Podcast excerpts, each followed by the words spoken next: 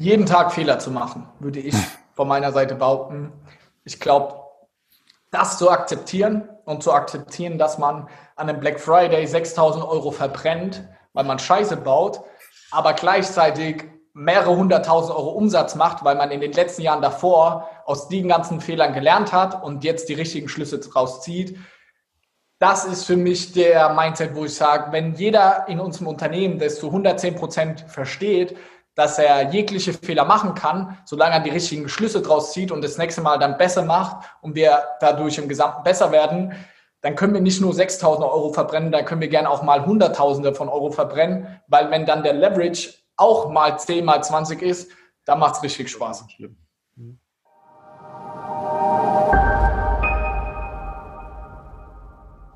Willkommen zu Innovation Mindset, der Podcast von Professor Dr. Stefan Lacher, Experte für Innovationsmanagement an der Hochschule für Wirtschaft und Gesellschaft Ludwigshafen, sowie Resa Mehmann, leidenschaftlicher Startup und Innovation Geek. Heute schauen wir gemeinsam mit Johannes Kliesch und Tim Jaschke hinter die Kulissen der Snox GmbH.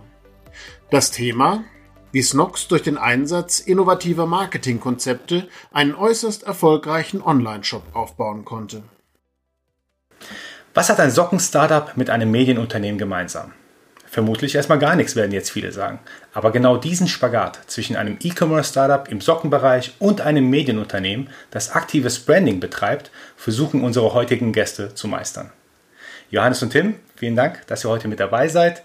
Ihr seid ja gerade mit eurem Unternehmen Snox hier in der Region Rhein-Neckar super bekannt. In der Mannheimer Innenstadt fällt es wahrscheinlich jedem auf, äh, dass ein lebensgroßer oder eine lebensgroße Boxershorts mit Snox-Aufschrift durch die Gegend läuft was ich persönlich als äh, absoluten Hingucker betrachte. Ähm, wirklich tolle Idee von euch. Äh, wir werden heute darauf eingehen, mit was für einem Innovation Mindset Johannes und sein Team das Thema Marketing und Branding angehen und wie sie mit ihrer Geschwindigkeit neue Ideen ausprobieren. Fangen wir mit Johannes an. Vielleicht kannst du dich noch mal ganz kurz selbst vorstellen. Wer bist du, was machst du und warum hast du Snox gegründet? Was ein Intro. Vielen Dank, Resa. Äh, Habe ich Bock drauf auf den Podcast. Ja, vielen Dank auch für die Einladung. Ähm, ich zu meiner Person, wir hatten es eben schon im Vorgespräch, lustigerweise war ich ja selber auch an der HSU. Ich habe ähm, hab einen Bachelor gemacht in äh, Finanzmanagement an der DHBW und war dann bei einer Bank entsprechend. Also ich war auch äh, im Hemd jeden Tag unterwegs, im äh, klassischen weißen Hemd.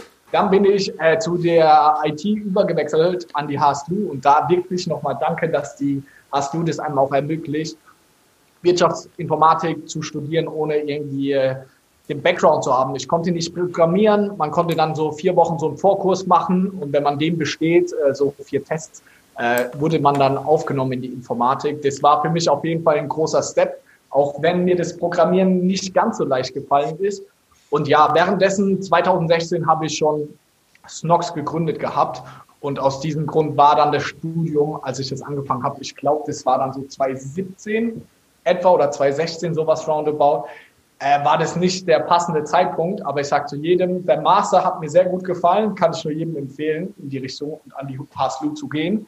Aber wie gesagt, zu Snox nochmal kurz zurückzukommen. Äh, wir haben Snox vor viereinhalb Jahren gegründet. Wir haben gestartet als Amazon FBA Unternehmen. Amazon FBA ganz klassisch bedeutet, dass man das ganze Logistik, Kundenservice etc. Amazon outsourced, also dass die das Ganze für einen übernehmen und auch ganz vereinfacht gesagt, man selbst nur noch das Marketing, Sales übernehmen muss und die Produktbeschaffung. Und gemeinsam mit meinem Cousin Felix haben wir uns dazu entschieden, das Ganze zu machen, 2016, haben dann mit unserem ersten Produkt, so Sneakersocken angefangen. Hat von Anfang an echt gut funktioniert und dann waren wir ich glaube, auch naiv äh, und leichtsinnig genug, um das Ganze irgendwie groß zu denken, sind dann direkt zu einer Bank gegangen, haben 50.000 Euro Kredit aufgenommen, haben dann einfach unser Ding gemacht und so sind wir jetzt über die letzten vier Jahre stark gewachsen. Wir sind inzwischen jetzt so knapp über 40 Leute, je nachdem immer, wie man es rechnet, aber so 40 Vollzeitleute sind wir alle mal, gerade wo heute äh, wieder zwei neue Mädels im Team angefangen haben. Also verrückte Zeit. Ich lebe da auf jeden Fall meinen Traum und es ist sehr schön, äh, auch anderen dabei zu helfen, ihren Träumen zu ermöglichen. Deswegen auch Tim heute dabei. Er leitet unser ganzer Branding-Bereich, unser Marketing äh, aus der Sicht. Deswegen jetzt gebe ich über an dich, Tim. Danke, Johannes. Ja, ich freue mich äh, sehr teilzunehmen. Wir haben ja vor Oh, vor drei Wochen haben wir schon mal gesprochen. Äh, danke auch schon mal für das Gespräch, war spannend. Ich war nicht äh, in Ludwigshafen, sondern in Mannheim an der Uni. Äh, nicht allzu weit, aber äh, habe es nicht ganz geschafft auf die andere Seite des Rheins. ähm, ich bin tatsächlich Vollzeit bei Snox jetzt seit September, seit 1.9. Davor war ich ein Jahr Freelancer, habe viel ja, getextet, also quasi alles Mögliche, was Content Marketing angeht, habe ich übernommen, SEO, äh, da ausgeholfen, Blogbeiträge geschrieben, nebenberuflich, äh, komme aus der Unternehmensberatung, also meine letzten zwei Berufsstationen vor Snox waren Unternehmensberatung, IT-Beratung, äh, habe in dem Rahmen dann auch schon einiges mit dem Thema Innovation zu tun hat. Gerade bei meinem letzten Arbeitgeber habe ich ja quasi Enabler gespielt für Innovation, haben wir so Gewinn, also was heißt Gewinnspiele, Innovation, Wettbewerbe intern durchgeführt. Ähm, also das ist für mich kein fremdes Thema. Und ähm, bei Snox ist es jetzt interessant, weil du ja, okay, ich nehme jetzt zu viel vorweg, denke ich. bei Snox Vollzeit und jetzt in die Rolle des Branding Leads reingewachsen, äh, heißt ich verantworte eigentlich jegliche Kommunikation nach außen über unsere verschiedenen Social Media Kanäle, ähm, über E-Mail, alles was Kooperationen angeht. Das bei mir angesiedelt und ja, lerne jeden Tag dazu. Freue mich jetzt äh, über das Thema Innovation mit euch zu reden. Auf jeden Fall.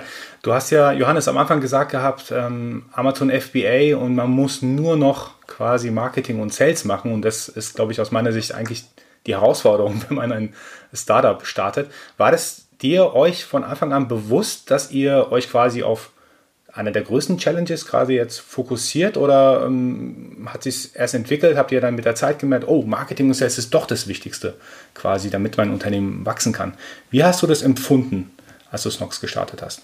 Äh, ich würde erstmal sagen, ich bin obsessed mit Sales und Marketing. Also ich, ist meine absolute Leidenschaft, deswegen hat sich das jetzt nie so angefühlt als ein krasser Pain oder die größte Herausforderung oder sonst was. Ich glaube nämlich bis heute nicht, dass es in der Form unsere größte Herausforderung war. Ich glaube, ein Unternehmen durchläuft die verschiedensten Wachstumsphasen und ich glaube, natürlich ist Sales und Marketing auf den ersten Blick immer so wie soll ich sagen, vielleicht der Motor in einem Auto so das Triebwerk, dass man vorankommt, aber ohne irgendwie die Sitze, das Lenkrad etc. wird es halt eben auch nicht funktionieren. Deswegen ähm, aus meiner Perspektive, und ich habe ja jetzt auch vier Jahre Startup auf jeden Fall schon auf dem Buckel, kann ich sagen, dass es umso größer man wird, umso wichtiger wird es, dass alle Zahnräder ineinander greifen. Aber ja, ich gebe dir recht, Resa, ähm, dass es gerade am Anfang ich weiß noch, im ersten, in der ersten Woche hatten wir so 26 Einheiten verkauft. Also das waren damals dann so knapp 450 Euro Umsatz. Boah, also da waren wir schon so, okay, ist in Ordnung. Aber dann haben wir quasi so richtig mit Sales und Marketing angefangen. Ähm, es war damals so aufgeteilt, bis heute eigentlich noch, dass Felix, also mein Mitgründer, die ganze Produktbeschaffung macht. Und ich kümmere mich um Sales, Marketing, Vertrieb dass die Produkte wegkommen. Und ich war dann nach einer Woche, wir hatten erst angefangen, aber ich weiß noch, wir haben ein Facebook-Video gemacht, wo wir uns so bedankt haben, danke für alles ey, und den Support. Aber nach dem Video haben wir gesagt, ey, eigentlich pff, sind wir nicht so dankbar, weil von diesen 26 Bestellungen waren irgendwie nur zwei oder drei unsere Freunde und der Rest war die, wir, die Leute, die wir gar nicht kannten. Und da waren wir super enttäuscht. Und dann habe ich angefangen, mich äh, super intensiv mit Amazon-Werbung auseinanderzusetzen. Und dann boah, dann ist wirklich explodiert, vor allem aus der damaligen Wahrnehmung. Im zweiten Monat haben wir ähm, dann, oder also in den darauffolgenden Wochen haben wir dann 15.000 Euro Umsatz gemacht. Äh, und es war für Studenten, die mit 4.000 Euro gestartet sind, die machen auch irgendwie in einem Monat aus 4.000 Euro 15.000, war Goldgräberstimmung. Also ich, das sich gut an, ja. Ey, ich war so aufgeregt, ich konnte nachts nicht mehr schlafen. Ich habe bis nachts immer Amazon-Werbung gemacht und ich kann diese, diesen Kick, das war wie eine Droge für mich. Und bis heute äh, ist es schon auch in die Richtung, dass man Sachen an seinem Laptop hier einstellen kann. Man schläft eine Nacht und am nächsten Morgen, wie so eine Aktie, ist das, was man eingestellt hat, hast du irgendwie damals 200 Euro an einem Tag gemacht und du warst so, hä? Ich, ich habe damals in der bearbeitet, habe einen ganzen Monat ein Gehalt von 600 Euro bekommen und war so, ich habe jetzt gerade innerhalb von einer Nacht, weil ich was eingestellt habe, irgendwie so viel verdient. Man muss es natürlich in Klammern setzen, aber wie ich zwei Wochen für in der Bank arbeite oder eine Woche, das war dann so Magie, dass ich gar nicht gedacht habe, dass es ein Pain oder eine Herausforderung ist, sondern ich habe es einfach nur als Chance gesehen. Ich habe gedacht so, what the fuck geht hier gerade ab? Ich will nichts anderes mehr machen. Sehr cool. Also vielleicht kann man da gerade noch ein bisschen dranbleiben, äh, Johannes. Wenn man da bei Amazon startet, wie aufwendig ist denn das? Also wie viel muss man denn da machen? Wie lange dauert der Prozess? Oder wenn du sagst, ich habe ganze Zeit Werbung gemacht, wie kann man sich das vorstellen? Wie, wie hast du das losgetreten? Ging es da erstmal um Produkte einstellen, beschreiben, näher bringen? Oder welche, welche Hebel hast du gefunden, die da wichtig für dich waren? Auch hier, es gibt viele verschiedene Sachen, die so Erfolgsversprechen waren oder die im Endeffekt kein waren. Aber ich habe angefangen mit äh, ein, zwei Freunden mir zu suchen und mit denen Bilder zu machen, weil ich schnell gemerkt habe, okay, wenn wir die Bilder verändern, das hat den größten Input auf das äh, Nutzerverhalten. Also ob jemand kauft oder nicht, sind im E-Commerce immer die Bilder entscheidend, sage ich mhm. mal, also als Hauptargument. Und dann habe ich in meinem, also man muss sich das echt dumm vorstellen, aber ich bin meine WhatsApp-Kontaktliste durch und habe gedacht, wer von denen kann fotografieren? Dann habe ich drei, vier Leute angeschrieben, habe gedacht, ey, hast du nicht Bock, Fotos zu machen gehen und so, weil zu der Zeit hatte ich auch super teure Sneaker, muss man sagen, weil ich mit Sneakerhandeln Geld verdient habe. Und dann habe ich immer mit dem Fotografen habe ich gesagt, ich habe super teure neue Sneaker, wollen wir nicht mit den Fotos machen gehen? Und haben dann im Endeffekt Snox-Produkte fotografiert. Äh, und so haben wir die Fotos gemacht. Als die Fotos dann einigermaßen so standen, äh, haben wir angefangen, habe ich ganz viel Werbung auf Amazon geschalten und da müsst ihr euch das so vorstellen, im Endeffekt Excel-Tabellen. Also ich habe ganz, ganz viele Tests gemacht. Ich habe zum Beispiel gesagt, okay, wenn ich jetzt auf das Keyword, also auf den Suchbegriff Socken jetzt Werbung schalte und gebe 2 Euro aus, was passiert dann? Und was passiert denn, wenn ich 200 Euro ausgebe? Und äh, wenn ich, also es geht jetzt super ins Detail, aber ich habe dann viele Tests gemacht und habe halt geschaut, was funktioniert denn am besten. Und äh, habe so jeden Tag wirklich zig Sachen ausprobiert, getestet in meinem kleinen Kinderzimmer damals noch, habe geschaut, was am besten funktioniert und so wurde ich von Tag zu Tag, Woche zu Woche besser und ich glaube, es gab Zeitpunkte, also nach einem Jahr, ohne da arrogant und eingebildet zu sein, aber da war ich ja drin, einer der besten, ohne Scheiß, weltweit, deutschlandweit. Ich, ich habe nichts anderes gemacht. Also meine Aufgabe die ersten ein bis zwei Jahre bei Snox war nur diese Werbung. Ich habe nichts anderes gemacht. Felix hat die ganzen Operations übernommen. Er hat die ganze, dass die Ware da war, dass der Lagern da war, dass die Finanzen, dass wir genug Geld hatten. Und deswegen sage ich, Vertrieb, Marketing, um größer zu werden, ja, ist wichtig. Aber hätte ich Felix zu dem Zeitpunkt mir nicht ohne Bedingungen den Rücken freigehalten, dass ich überhaupt jeden Tag da zehn Stunden nur irgendwelche Excel-Tabellen mir anschauen, hätte es genauso wenig funktioniert. Und äh, so sind wir die ersten ein, zwei Jahre super gut schon wachsen können, weil wir einen brutalen Fokus hatten. Ich habe nichts anderes gemacht so. Hm.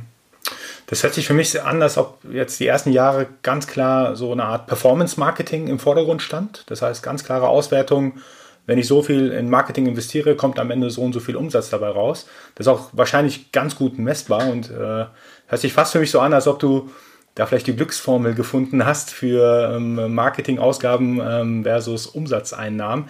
Was mich jetzt interessiert und äh, vielleicht mehr in deine Richtung, Tim, Branding ist vielleicht, du bist ja der, der, der Head of Branding, Branding ist vielleicht nicht ganz so gut messbar im ersten Moment, wie es, ich sage jetzt mal, so eine Ads, äh, Werbe, Werbeconversion. Wie misst ihr jetzt das Thema, also warum fangt ihr mit dem Thema Branding jetzt an, Nummer eins, und äh, wie misst ihr da die Erfolge im Branding? Äh, gute Frage, warum fangen wir damit an? Wir denken, es ist einer der größten Hebel, die wir momentan haben, weil, wie du schon richtig gesagt hast, Resa, wir haben Performance Marketing optimiert, noch und nöcher, sind da auch, was Facebook Ads angeht, so unglaublich stark mittlerweile. Und äh, wir brauchen einfach jetzt einen anderen Hebel, um uns nochmal auf ein nächstes Level zu heben. Und da ist eben Branding die Sache, die, in der wir das größte Potenzial sehen. Äh, schwierig zu messen, wie du auch richtig sagst, aber äh, also, weil wir eben diesen Hintergrund haben, Performance getrieben zu arbeiten, sind wir einfach Zahlenmenschen. Ich persönlich bin auch ein Zahlenmensch. Ich habe in der Unternehmensberatung Excel-Tabellen geschrubbt ohne Ende. Deswegen ist es für mich auch äh, ein wichtiges Ding. Deswegen äh, ist es uns sehr wichtig, auch Branding zu messen, äh, was wir da konkret machen. Wir arbeiten zum Beispiel mit Apinio zusammen. Die stellen Umfragen äh, zur Verfügung. Ich weiß nicht, ob es euch ein Begriff ist. Das mhm. ist ein super Tool. Äh, die haben sich da echt etabliert und du kannst innerhalb von unter 24 Stunden eine Befragung an 24 Leute äh, startendes Feedback bekommen und hast da eben, ja, kannst klassische gestützte Markenbekanntheit, ungestützte Markenbekanntheit, äh, dann tiefergehende Fragen, über welche Kanäle kennt ihr uns, solche, das ist eine wichtige Sache, wirklich fremde Leute befragen zu unserer Brand, wie bekannt sind wir, mit welchen Eigenschaften werden wir assoziiert, identifiziert, äh, was denken die Leute, wenn sie unseren Namen hören. Das ist ganz, ganz wichtig. Äh, wichtige Kennzahlen natürlich auch, was die einzelnen Social-Media-Kanäle betrifft. Follower-Wachstum, Engagement-Rate. Wie hm. äh, schaffen wir es, Leute nicht nur an unsere Profile zu knüpfen, sondern wirklich an unser Unternehmen. Das heißt, nicht nur reine Follower zu generieren durch Gewinnspiele beispielsweise, sondern Leute wirklich nachhaltig an unsere Brand zu knüpfen. Das heißt, dass sie dann nicht uns wieder verlassen, sondern bei uns bleiben, mit uns interagieren, sich für die Produkte begeistern, die Produkte kennen und lieben lernen und eben wirkliche Fans werden. Das ist eins der prägenden Gedankengänge, die wir hatten die letzten Wochen und Monate. David Bell hat da letztes Jahr bei OMR einen super Vortrag gehalten, wo er über den Unterschied spricht zwischen Branding und Bonding und das Branding auf der einen Seite quasi einfach nur aussagt, dass du dein Produkt, deine Dienstleistung, deine Marke gegenüber anderen abgrenzt durch gewisse Maßnahmen, wohingegen Bonding eben eine enge Bindung ist, die entsteht basierend auf gemeinsamen Erfahrungen. Und da möchten wir hin. Wir möchten unseren Kunden mit jedem Touchpoint, mit jeder Interaktion ein Erlebnis bieten, mit dem wir enger mit dieser Person zusammenwachsen und im besten Fall auch äh, sie für unsere Produkte begeistern können. Hm. Was mich jetzt in diesem Kontext noch interessiert, Johannes, du hast ja auf unter anderem auf Instagram und LinkedIn eine relativ große ähm, Followerschaft, was ich richtig cool finde. Jetzt frage ich mich natürlich, unterscheidest du zwischen deinem Personal Branding und dem Branding von Snox? Also gehst du die Themen unterschiedlich an oder mischst du das zusammen? Wie, wie ist das für dich? Also ist quasi deine Personal Brand auch ein Katalysator für Snox als Unternehmensbrand oder umgekehrt? Ich glaube, äh, beides ist gegenseitig unabdingbar und äh, beeinflussen sich beide enorm. Wir leben in einer Zeit, wo der CEO, Gründer, wie auch immer, eine um, immer wichtigere Rolle spielt. Und klar, bei so einem Produkt wie bei Socken, das so unemotional ist, war schon von Anfang an immer unser Ziel, mit unseren Gesichtern von Felix und mir das Ganze zu emotionalisieren. Und diese Geschichte, wo wir auch im Moment drüber gesprochen haben, wir möchten die Geschichte erzählen, wie zwei Cousins, Felix und ich, irgendwie ihrem Traum nachgehen. Deswegen absolut, wir gehen da äh, Hand in Hand, die beiden Sachen. Und Tim verantwortet zum Beispiel auch jetzt mein LinkedIn. Äh, das macht zum Beispiel ein Mitarbeiter von uns, Olli, äh, und der ist jetzt auch bei Tim angesiedelt. Also das geht schon Hand in Hand äh, und auch die gleiche Marschroute. Was ich aber so für mich persönlich sagen kann, ist, mein persönliches so Vision und Ziel ist auf jeden Fall ähm, empowering people, dass ich sage, ich möchte anderen Leuten helfen, genauso ein schönes und geiles Leben zu führen wie ich, weil ich da einfach unfassbar dankbar für, äh, dafür bin. Hatten wir am Anfang auch bei Snox, wo wir aber gemerkt haben, hey, als Marke das Ganze zu machen, ist dann doch wirklich schwierig und es schränkt einen auch in den Brandaktivitäten an sich schon sehr stark ein, weil wie willst du schaffen, dass eine Instagram-Story im Alltag irgendwie krass empowering ist bei einer Marke, die auch Sachen verkauft. Das hat dann nicht so ganz gut geklappt. Aber ich glaube, in der DNA und in der Grundausrichtung sind beide Brands, wenn man die jetzt mal unab, wenn man das als einzelne Brand sieht, sind sehr eng miteinander verknüpft und äh, koexistent. Mhm. Vielleicht da noch mal ganz kurz im Nachgang. Ähm, ich glaube, ihr bespielt ja quasi alle größeren Social-Media-Plattformen. Wenn ich mich nicht ganz täusche, vor ein paar Wochen hast du, Johannes, mal den Weg zu TikTok gesucht und deine Erlebnisse auch da geteilt, äh, wie denn diese Plattform oder für dich oder vielleicht auch fürs Unternehmen funktionieren könnte. Bespielt ihr die irgendwie ganz bewusst eher über persönliche Schienen, über Unternehmensschiene? Ähm, seht ihr vielleicht auch welche, wo ihr sagt, oh, da müssen wir überlegen, ob wir noch lange weitermachen? Ist TikTok was, äh, wo ihr sagt, das ist was, da müssen wir auch noch weiter wachsen? Ist das Potenzial oder ist das von, von dem Content, der da eigentlich läuft, doch nicht perfekt? Vielleicht könnt ihr da noch mal so ein bisschen in diese Plattform-Thematik Einblick geben, weil ich denke, da stehen ja immer viele davor und sagen, oh, so viel, so breit, alles ein bisschen anders, jedes mit einem anderen Flavor. Was funktioniert für euch am, am besten auf welchen Wegen? Ähm, also ich würde natürlich gleich gerne Tims Meinung hören, weil er ist der Experte da bei uns an Bord. Ähm, was ich aber vorweg zu allen Social-Media-Kanälen sagen kann, es ist immer noch Social. Deswegen Menschen sprechen mit Menschen und Menschen verkaufen auch an Menschen. Mhm. Daher, egal wo und wie man ist, es geht immer um die Menschen und es geht nicht um irgendwelche Gegenstände oder um irgendwelche Produkte. Und das merken wir auf jeder Plattform, egal ob sie wie neu, wie alt sie ist.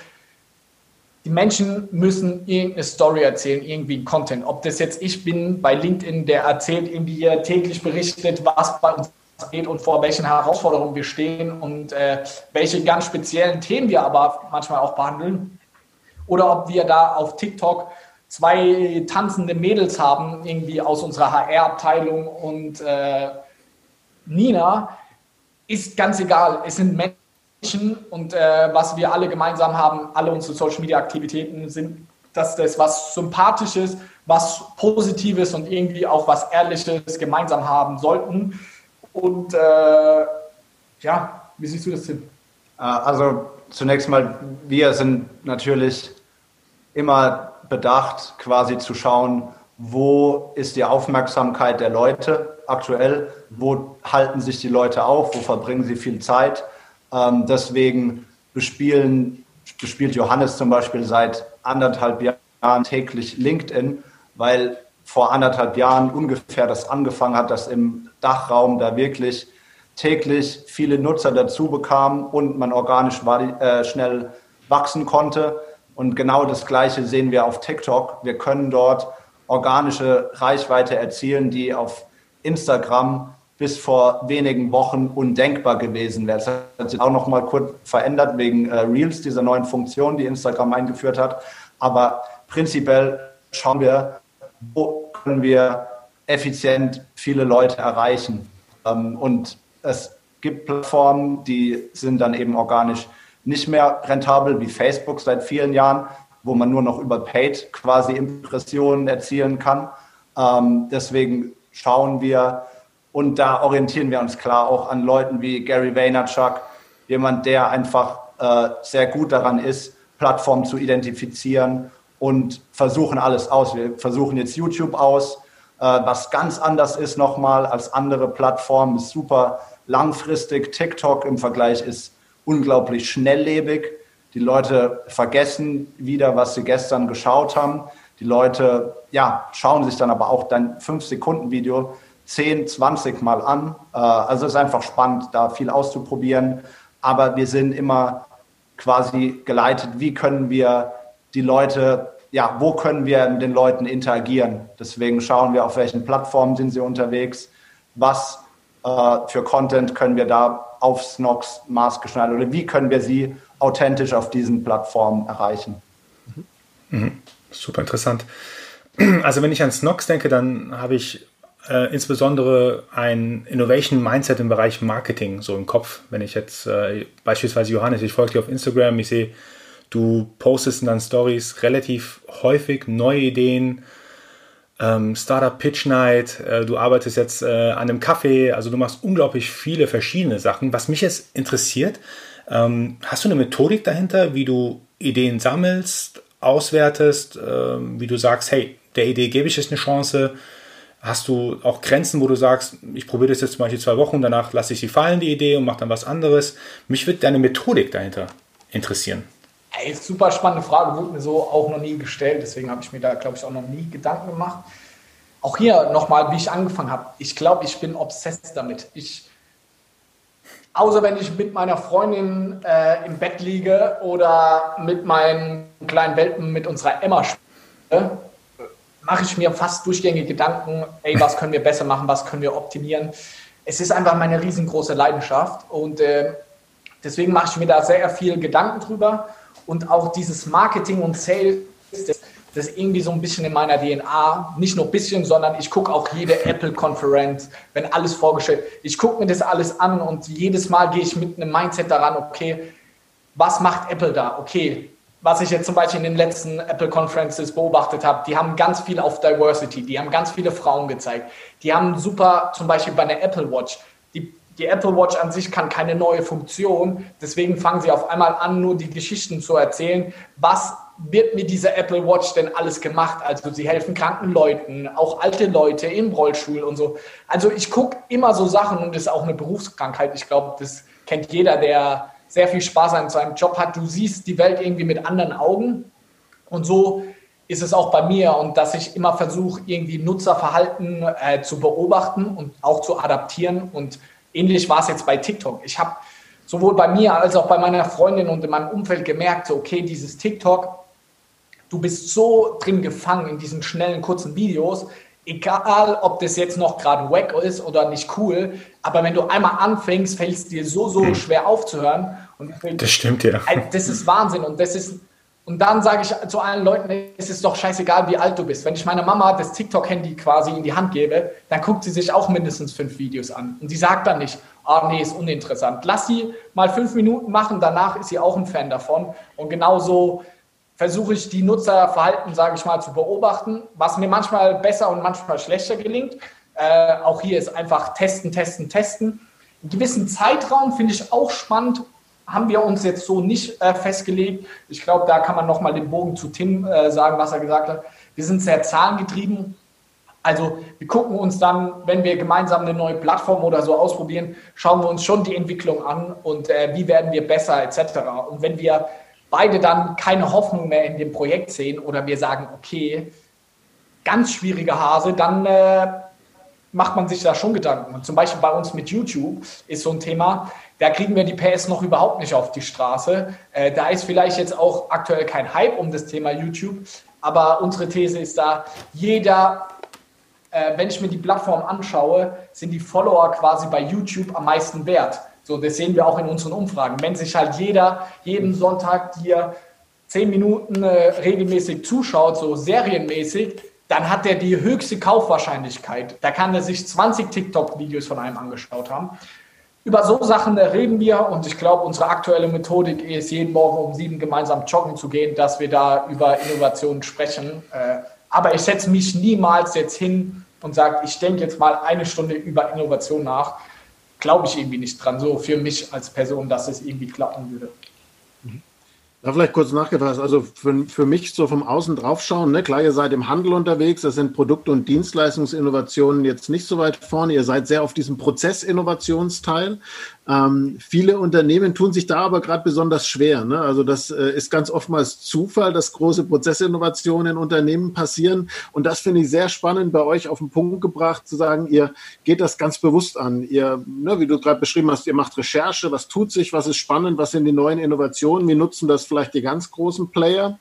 Und dann aber auch zu sagen, ganz viel Trial and Error. Also einfach testen und schauen, ob, und das finde ich auch super, die Zahlen stimmen. Also dieses, dieses Messen und gucken, ich habe Daten, ich habe Fakten und ich kann sofort sehen, so wie mit deiner über Nacht einmal was eingestellt, hat sich's verkauft oder nicht. Ich habe das Gefühl, dass das treibt sich in eurer DNA voran. Dieses einfach mal ausprobieren und dann über die Zeit optimieren und wenn man merkt, man kriegt's gar nicht optimiert, vielleicht auch wieder sein lassen. Oder ist das, ist das gut beschrieben oder fehlt da was? Absolut. Und ich will hier auch nochmal ganz klar betonen, wir machen so viel Scheiße. Also wir machen auch so viel, was einfach gar nicht funktioniert. Zum Beispiel, ich habe jetzt am Black Friday, das muss ich dem Team noch beichten, haben wir, habe ich für unser Team 6000 Euro verbrannt, weil ich habe uns auf so einer Deal-Seite so ein Banner gebucht für 5000 Euro. Das hat nicht geklappt. Da habe ich gedacht, auf einer anderen Deal-Seite, da kriege ich nochmal günstigeren Blatt. Sonntagabend habe ich nochmal für 1000 gebucht und das hat auch nicht funktioniert. Also Deswegen, Innovation ist geil und sonst wären wir auch nicht da, wo wir sind. Aber die Schattenseite von diesem ganzen Innovation ist definitiv auch, man verbrennt richtig viel Geld, weil man halt auch Sachen macht, die überhaupt nicht funktionieren. Und das äh, passiert hier auch wöchentlich.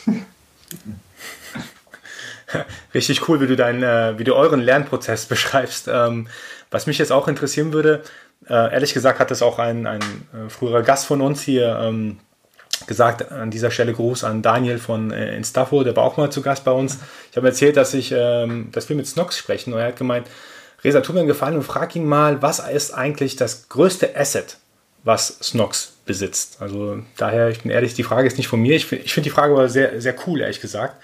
Ist es quasi, ist es die Brand, ähm, das Asset? Ist es quasi ähm, eure Followerschaft, die ihr aktuell habt? Also was würdest du jetzt persönlich sagen, ist euer größtes Asset? Oder vielleicht sogar dein, deine Personal Brand vielleicht dahinter? Auf gar keinen Fall meine Personal Brand. Ich glaube, in einer gewissen Weise ja, schon Kunden sind natürlich irgendwo ein Asset, aber das Aller, Allerwichtigste, das merke ich hier jeden Tag aufs Neue, äh, sind die People, sind die Leute, die hier jeden Tag sich den Arsch aufreißen. Zum Beispiel, wir haben hier zwei Büros. Ich bin gerade hier rüber gelaufen, habe auf Instagram geschaut, habe gesehen, wir haben eine neue Story gemacht und wir haben irgendwie heute so einen Adventskalender gelauncht und da war so eine Animation, äh, wo wir so, Felix und ich dann so Weihnachtsmänner sind auf so einem Schlitten. Und da, das war wieder so ein Moment, wo ich genau das wurde mir bewusst. Mit diesem Projekt habe ich nichts zu tun. Ich wusste nicht, was da vorangeht, was da gemacht wird. Gar nichts. Und wir machen so eine geile Scheiße. So, das zeigt mal wieder, ich, ich könnte mir auch vorstellen, in drei Jahren sind wir eine reine Mediencompany und verkaufen gar keine Produkte mehr. Dann sind unsere Kundendaten an sich so auch relativ wertlos. Also es geht um die hm. Leute, die wir hier im Team haben. So jemand wie Tim bin ich unfassbar dankbar, aber auch jeden einzelnen äh, der anderen 39 Vollzeitleute bin ich genauso dankbar, weil ohne die würde es nicht funktionieren. Und dieses ganze Personal Branding, das ist nice to have, aber das ist der größte Schwachsinn. Und äh, würde ich das bei uns im Sales-Bereich, im Marketing, würde es die Brand nicht nach vorne bringen, würde es nicht machen, weil ich habe da gar kein Ego-Problem und wie gesagt, mein LinkedIn mache ich noch nicht mal selber, weil ich, für mich ist es nicht natürlich. Ich selbst verbringe nicht viel Zeit auf Social Media, weil es mich nicht interessiert. Und ich glaube, wenn man sich meinen Terminkalender anschaut, ich habe heute neun Termine mit meinem ganzen Teamlead. So, das ist das, was mich interessiert, was meine Teams beschäftigt und wie ich denen helfen kann, weiterzukommen. Und es geht für mich nicht darum, der größte Johannes Kliesch oder so äh, des E-Commerce zu werden, das interessiert mich überhaupt nicht, muss ich sagen. Deswegen auf den Punkt gebracht, absolut Menschen, die bei uns im Team sind. Hm. Du hast gerade Medienunternehmen gesagt. Ähm, in deinem letzten Podcast, da habe ich äh, selbstverständlich auch reingehört, bei OMR, war auch super cool. Da hast du den Begriff Medienunternehmen verwendet und das war mir vorher gar nicht so bewusst. Also ich sehe natürlich, dass Snox sehr präsent ist in Social Media, aber als du Medienunternehmen gesagt hast, hat es bei mir so ein bisschen Klick gemacht. Ich habe verstanden, ah, okay, stimmt. Die arbeiten so hart an dem Thema Content-Produktion, an dem Thema, wie erreiche ich viele Leute. Kannst du nochmal darauf eingehen, ähm, was Medienunternehmen für dich persönlich bedeutet? Willst du Snox sogar in diese Richtung, du hast gemeint, du kannst dir sogar vorstellen, in diese Richtung damit zu gehen. Was hast du da im Kopf? Wo, wo bewegst du dich dahin mit Snox? Äh, Gerade heute Morgen, da kann vielleicht Tim auch ein paar Sätze zu sagen, äh, haben wir über Barstools geredet und äh, so in die Richtung sehe ich auf jeden Fall Snox. Deswegen vielleicht, Tim, kannst du da ein paar Wörter zu sagen? Ja, also wie Johannes schon davor gesagt hat bei der Frage, unsere Leute sind unser größtes Asset, heißt, unsere Leute sind auch potenziell sehr, sehr wertvoller Content-Inhalt. Heißt, ähm, ich bin davon überzeugt, es wäre super interessant, Content zu erstellen, zum Beispiel einfach nur, wie wir arbeiten, äh, Arbeitsweisen, die wir haben. Wir haben vor ein paar Wochen zum Beispiel eine Regel eingeführt, wir haben keine Termine mehr vor 13 Uhr. Das wurde auch aufgegriffen von mehreren Magazinen. Und äh, was einfach heißt, wir wir überlegen sehr genau, wie wir tagtäglich arbeiten. Ähm, wir arbeiten sehr hart und dadurch, dass wir eben sehr, sehr leidenschaftlich sind, sehr, sehr viel arbeiten, bietet es sich an, diese, ja, diese Mindset, dieses Mindset, diese Energie in Content umzuwandeln. Und das ist für mich eine spannende, ja, eine spannende Sache für die Zukunft. Schaffen wir es rein, indem wir unser tagtägliches Doing dokumentieren, schaffen wir es damit, Content zu machen. Und ich bin mir überzeugt, Wir könnten es jetzt anhand dieses Podcasts wunderbar auf die Spitze treiben. Wir könnten einen Filmer von uns einladen, der uns hier hinten filmt, den Podcast aufnimmt, komplett, könnten das auf YouTube, auf LinkedIn hochladen, könnten diesen Podcast in zehn kleine Snippets runterschneiden, könnten damit Instagram bespielen, könnten damit TikTok bespielen, könnten damit Facebook bespielen, könnten Ads daraus erstellen und dadurch nochmal mehr Leute erreichen. Und ich glaube, da entwickelt sich das hin und da sehe ich ehrlich gesagt eine große Chance für viele Unternehmen und ein großes Risiko für äh, alle Agenturen, wo das im Endeffekt ausgesourced wird. Wir sind uns, glaube ich, einig, dass man als Unternehmen bald nicht mehr darum, äh, da herumkommen wird, selbst Content zu erstellen, weil es nur so authentisch ist, weil es nur so sehr schnell ist. Geschwindigkeit spielt eine große Rolle. Wir können heute intern Content produzieren über uns und ihn direkt ausfeuern, ohne irgendwelche Zwischenmänner, ohne irgendwelche Post-Production, die ausgesourced ist.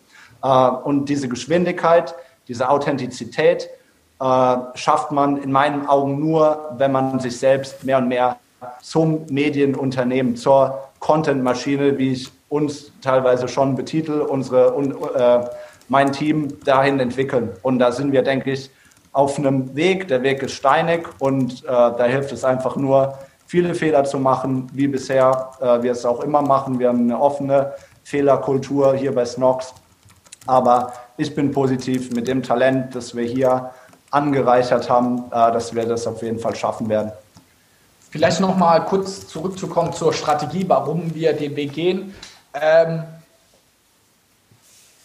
ein Punkt ist auf jeden Fall, dass ich nicht, oder mit der Hauptpunkt ist, ich glaube nicht, dass man in einer Welt, wo äh, im E-Commerce die Marktplätze, Marktplätze dominieren, egal ob es jetzt, wenn man sich nur den E-Commerce, also den Umsatz online anschaut, der gemacht wird, und dann mal sich anschaut, wie viel davon geht über Marktplätze. Also ich nehme mal Amazon, die machen über 50 Prozent des Umsatzes im E-Commerce. Also jeder zweite Euro wird auf Amazon umgesetzt. Dann kommt ja noch mit Zalando dazu, About You. Dann kommt noch Otto dazu, die auch riesengroß sind. Allein wenn man die vier großen Player nimmt, das sind alles Marktplätze. Also das sind, du hast keine eigenen Online-Shops mehr, sondern es geht immer mehr im E-Commerce dahin, dass du quasi auf Marktplätzen verkaufst. Was macht die Marktplätze so stark? Weil der Kunde dort die besten Preise bekommt für, die, äh, für alle möglichen Marken. Also bei Amazon ist es vereinfacht gesagt so, da ist die Marke in vielerlei Fällen oft scheißegal. Der Preis ist entscheidend und die Qualität so mittel, sage ich mal. Mal ganz äh, pauschalisiert. Mhm. Bei Zalando, Otto About You, ich glaube, da spielt eine Marke noch eine übergeordnete Rolle. Da geht es jetzt nicht nur um den Preis, aber auch das wird sich shiften, wenn die konkret Amazon Konkurrenz machen wollen. Über bei einem Marktplatz geht es definitiv oft und sehr stark über den Preis. Daher glaube ich, dass diese ganzen Margen für uns als reine Händler werden Katastrophe werden. Und das sehen wir auch schon so. Wenn ich mir nur unsere Amazon-Margen in den letzten vier Jahren, wo wir angefangen, seitdem wir angefangen haben, bis jetzt anschaue, kannst du ganz klar sehen, dass unsere Marge tendenziell immer nach unten geht, würden wir nicht so extrem dagegen ankämpfen. Mit Preiserhöhungen, besserer Werbung, wie auch immer. Also erste These, es wird ein Marktplatz sein. E-Commerce in fünf bis zehn Jahren werden fast nur noch Marktplätze sein. Die allermeisten eigenen Online-Shops werden wegbrechen. These Nummer zwei, ähm, Performance Marketing. Also Marketing, wie man aktuell Online-Marketing macht, wird immer, immer teurer werden, weil viel mehr Brands gehen von Fernseh, Offline, Out-of-Home-Werbung weg und ja. gehen in Online-Werbung rein, weil die ist aktuell einfach noch underpriced, wie Gary immer sagt. Also viel zu günstig. Sehen wir auch. Facebook, wir haben jetzt im November, mussten wir doppelt so viel, 12 Euro pro CPM zahlen. Also um 1000 Leute zu erreichen, haben wir jetzt im November 12 gezahlt. Im April haben wir 6 Euro gezahlt. Also innerhalb von einem Jahr natürlich auch durch Q4, aber auch im Vergleich zum letzten Jahr auch mehr als um 30 Prozent gestiegen. Das sind einfach Metrics. Die Performance Marketing geht nach oben. Daher musst du natürlich auch hier wieder wissen, was kannst du dagegen machen? Und Tim hat es sehr gut erklärt. Wir glauben, wir müssen ein Flywheel schaffen. Wir müssen schauen, dass die Leute an Snox, an uns als Marke gebunden sind. Das wird entscheidend sein. Und wenn man das schafft, ist das Produkt egal. Wir können dann rausbringen, was wir wollen. Das hört sich dumm an. und das meine ich überhaupt nicht abwertend, aber wir machen jetzt eine Hoodie-Kollektion. Wir können dann, wir machen jetzt ein eigenes Kaffee. Das, das Produkt ist dann zweitentscheidend. Wenn du geilen Content machst, eine geile Geschichte dazu erzählt, dann bin ich mir auch sicher, können wir nächstes Jahr, könnten wir ein eigenes Auto rausbringen, weil wir sagen, hey, das war das Auto, der Polo, mit dem Felix und ich zum Beispiel unsere ersten Pakete abgeholt haben. Und schon hat das Ding einen emotionalen Wert für unsere Fans oder die Leute, die uns feiern und zahlen für was, was vielleicht noch 200 Euro wert ist, sagt, ich will das Auto 5000 Euro. Also was ich glaube, um auf den Punkt zu bringen, jedes E-Commerce-Unternehmen muss sich erstmal um Branding kümmern und wenn man sich um Branding kümmert, und das hat ja auch Tim gesagt, Branding in der heutigen Zeit ist, jede Plattform irgendwie zu bespielen und irgendwie den Content dort zu distribuieren. Und wenn die Geschwindigkeit zählt, dann musst du ein Medienunternehmen sein, weil du musst das alles in-house haben, weil sonst zahlst du dich dumm und dämlich. Und man darf auch nicht mehr so in Kampagnen denken, sondern dafür ist es viel zu schnelllebig. Äh, ja, und kleiner Fun Fact, Fun Fact, wenn man sich auch an der Börse anschaut, was Medienunternehmen einfach wert sind und reine E-Commercer oder Händler, ich glaube, allein das spricht auch jetzt mal aus Finanzmanagement-Sicht und reiner BWL äh, zeigt es auch schon gut, äh, in wen man lieber investieren sollte. Mhm. Absolut. Und also vielleicht auch ganz spannend, ne? wenn man überlegt, früher äh, ging es wahrscheinlich beim Händler dann doch irgendwie um den Verkaufsmoment und, und das Verpacken und das Verschicken, gerade wenn man dann im Versand unterwegs war. Spannend, das habt ihr jetzt ausgelagert und früher hat man vielleicht das Marketing irgendwelche Agenturen machen lassen und das zieht ihr jetzt als Kern eigentlich wieder mehr und mehr zurück ins Unternehmen und äh, habt es da auch an einer ganz zentralen Stelle. Zeigt natürlich einen Wandel da auch einfach in, in den letzten Jahren und auch aufgrund dieser Digitalisierung und Plattformthematik im Handel stattgefunden hat. Jetzt ist natürlich, ich hätte noch tausend Fragen, muss ich gestehen, und ich finde es auch wahnsinnig spannend, aber äh, wir müssen ein bisschen auf die Zeit schauen. Von dem her, wir haben unsere Abschlussfrage, die ich euch aber gerne stellen möchte. Ihr habt ja schon ganz viel Einblicke äh, geliefert, was Innovation bei euch bedeutet, wie ihr Innovation angeht. Vielleicht aber nochmal die Frage, was bedeutet denn Innovation Mindset für euch im Unternehmen Snox? Wie würdet ihr das für euch einsortieren? Wie versteht ihr das? Jeden Tag Fehler zu machen, würde ich von meiner Seite behaupten. Ich glaube, das zu akzeptieren und zu akzeptieren, dass man an einem Black Friday 6000 Euro verbrennt, weil man Scheiße baut, aber gleichzeitig mehrere hunderttausend Euro Umsatz macht, weil man in den letzten Jahren davor aus den ganzen Fehlern gelernt hat und jetzt die richtigen Schlüsse daraus zieht. Das ist für mich der Mindset, wo ich sage, wenn jeder in unserem Unternehmen das zu 110 Prozent versteht, dass er jegliche Fehler machen kann, solange er die richtigen Schlüsse daraus zieht und das nächste Mal dann besser macht und wir dadurch im Gesamten besser werden, dann können wir nicht nur 6.000 Euro verbrennen, dann können wir gerne auch mal Hunderttausende von Euro verbrennen, weil wenn dann der Leverage auch mal 10 mal 20 ist, dann macht es richtig Spaß. Ja, ähm, vielleicht noch ergänzend, viele Fehler machen äh, und Sachen einfach ausprobieren. Ich denke, das ist auch im Kern das, was Snox ausmacht. Sachen einfach machen, woraus sich auch unser Slogan Why Not äh, gebildet hat. Why not Socken auf Amazon verkaufen? Why not ein Café eröffnen? Why not täglich TikTok und Instagram Reels bespielen, äh, egal ob es negative Kommentare hagelt. Das äh, beschreibt eigentlich ganz gut unser Mindset, aber ist auch irgendwo wieder zu finden in äh, dem Innovation Mindset, wie ihr es betitelt, denke ich. Wow. Mega starke Abschlussworte, hat mir super, super gut gefallen. Ich habe einiges mitgenommen. Ähm, das Thema Flywheel-Ansatz, mega interessant. Da muss ich äh, selber nochmal nachdenken darüber. Ähm, das Thema Medienunternehmen, wo ihr euch hinentwickelt oder was ihr als eure ähm, Kernkompetenz seht. Das Thema Assets, eure Mitarbeiter. Sowie, was, ich, was auch neu für mich war, das Thema Branding versus Bonding. Fand ich auch mega interessant. Johannes, Tim, vielen Dank für eure Zeit. Ich hoffe, es hat euch genauso Spaß gemacht wie uns. Ja. Und ich hoffe, wir bleiben weiterhin in Kontakt. Sehr gerne. Kommt rum auf einen Kaffee im Snox Coffee. Das Geht auf Kaffee. Sehr gut, machen wir. Vielen Dank, Leute. Mach's gut. Ciao. Tschüss.